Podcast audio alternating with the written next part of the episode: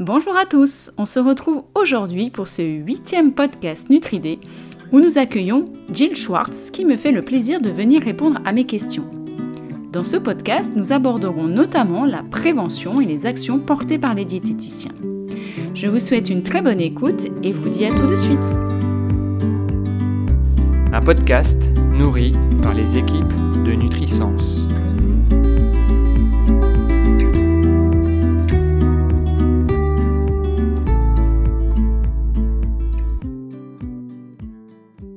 Bonjour Gilles, merci d'avoir accepté de participer à ce huitième podcast du réseau Nutridé. Peux-tu te présenter? Bonjour Aline, je suis euh, Jill Schwartz, diététicienne nutritionniste. Je suis diététicienne depuis maintenant 10 ans. Après mes études de diététique, j'ai continué en licence professionnelle qualité euh, pour euh, ensuite revenir vers mon métier de base qui est la diététique, que je n'ai pas réussi à quitter. Mon parcours professionnel a débuté euh, avec une première expérience en centre de rééquilibrage alimentaire. Je m'occupais principalement de clients en recherche de perte de poids. J'ai ensuite décidé de me mettre à mon compte en tant que diététicienne libérale dans le secteur périphérique de Strasbourg.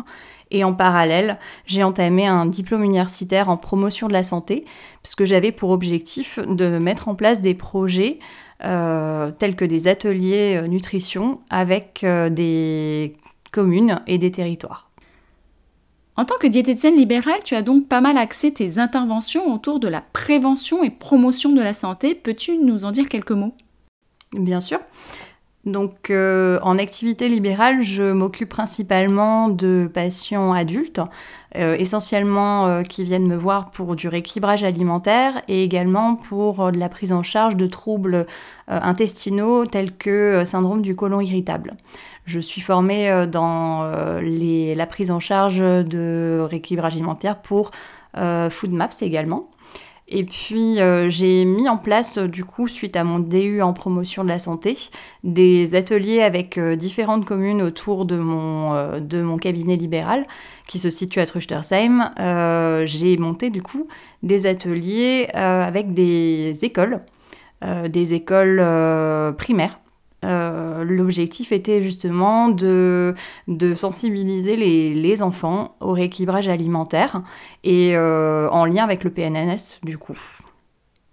Donc euh, le but c'était de travailler avec eux sur qu'est-ce que l'équilibre alimentaire, la pyramide des aliments, de, de, travailler également sur le corps humain, la digestion, leur faire comprendre ben voilà où passe, par où passent les aliments donc dans les ateliers que je proposais également, c'était de travailler sur le petit déjeuner, le déjeuner et le dîner, et avec les enfants de construire euh, cet atelier pour que justement euh, en sorte quelque chose d'équilibré.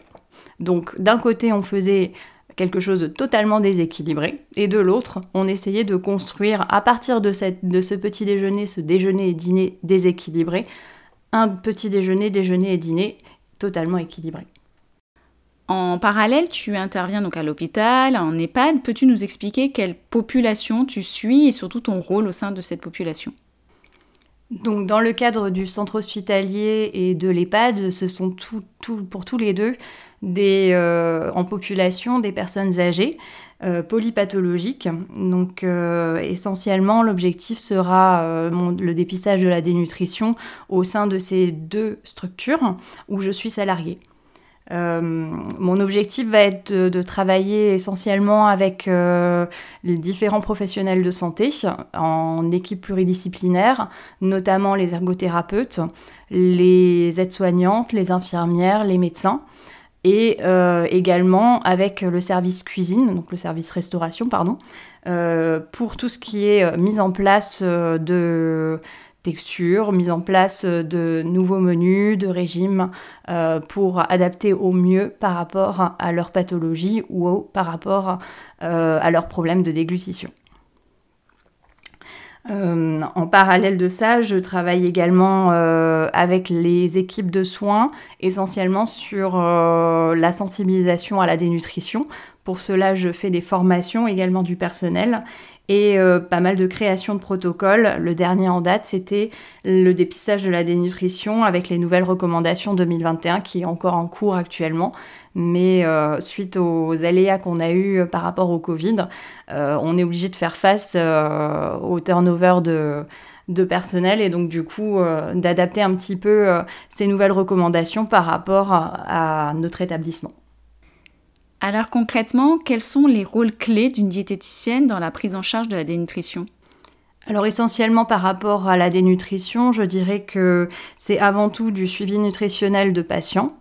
Euh, ça va être de dépister euh, avec l'équipe justement pluriprofessionnelle les différents euh, facteurs de risque. Donc notamment euh, là où je me répète souvent auprès des équipes, c'est le poids, le suivi du poids. C'est vraiment quelque chose de très important euh, auquel je, je, mets vraiment un bémol et je reviens régulièrement sensibiliser les équipes.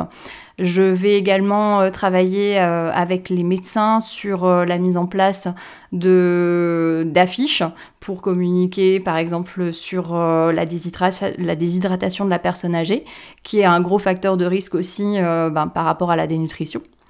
L'objectif, ça va être aussi de travailler avec l'équipe cuisine sur l'adaptation des menus également en fonction des saisons, mais également en fonction euh, ben, de l'évolution euh, de, notre population et donc des personnes âgées qui, qui changent au fur et à mesure. Et puis, euh, ben, dans le contexte actuel, suite au Covid, ben, ça va être essentiellement aussi de communiquer régulièrement auprès des nouveaux, euh, professionnels de santé qui arrivent, puisqu'on a énormément de turnover à l'heure actuelle dans le milieu médical, notamment euh, dans notre centre hospitalier à l'heure actuelle, pas mal de gens qui, qui tournent et euh, de nouveaux qui arrivent, d'anciens qui partent. Et donc, pour faire face et pallier au manque de communication, l'objectif, c'est vraiment d'aller dans les services, de communiquer avec eux au maximum sur ben, qu'est-ce que c'est que la dénutrition qu'est-ce qu'il faut euh, vraiment euh, prendre en considération, vraiment le suivi de poids. Euh, quand on voit que la personne ne mange pas, ben, comment réagir? Et puis, ben, quelles, sont, quelles sont les informations à remonter et à qui les remonter? Donc euh, je dis toujours aussi de bien tracer tout ce que tout ce qu'elles voient, tout ce qu'elles peuvent euh, tout ce qu'elles peuvent entendre ou euh, avec les ASH également, donc les, les agents de service hospitaliers qui n'ont pas forcément des accès à l'informatique et qui ont aussi beaucoup beaucoup d'informations sur l'alimentation de la personne âgée et donc qu'elle vraiment qu'elle communique auprès des professionnels de santé tels que les ergothérapeutes, la diététicienne, euh, la psychologue, le médecin, pour qu'ensuite on puisse réagir et euh, mettre en place des actions.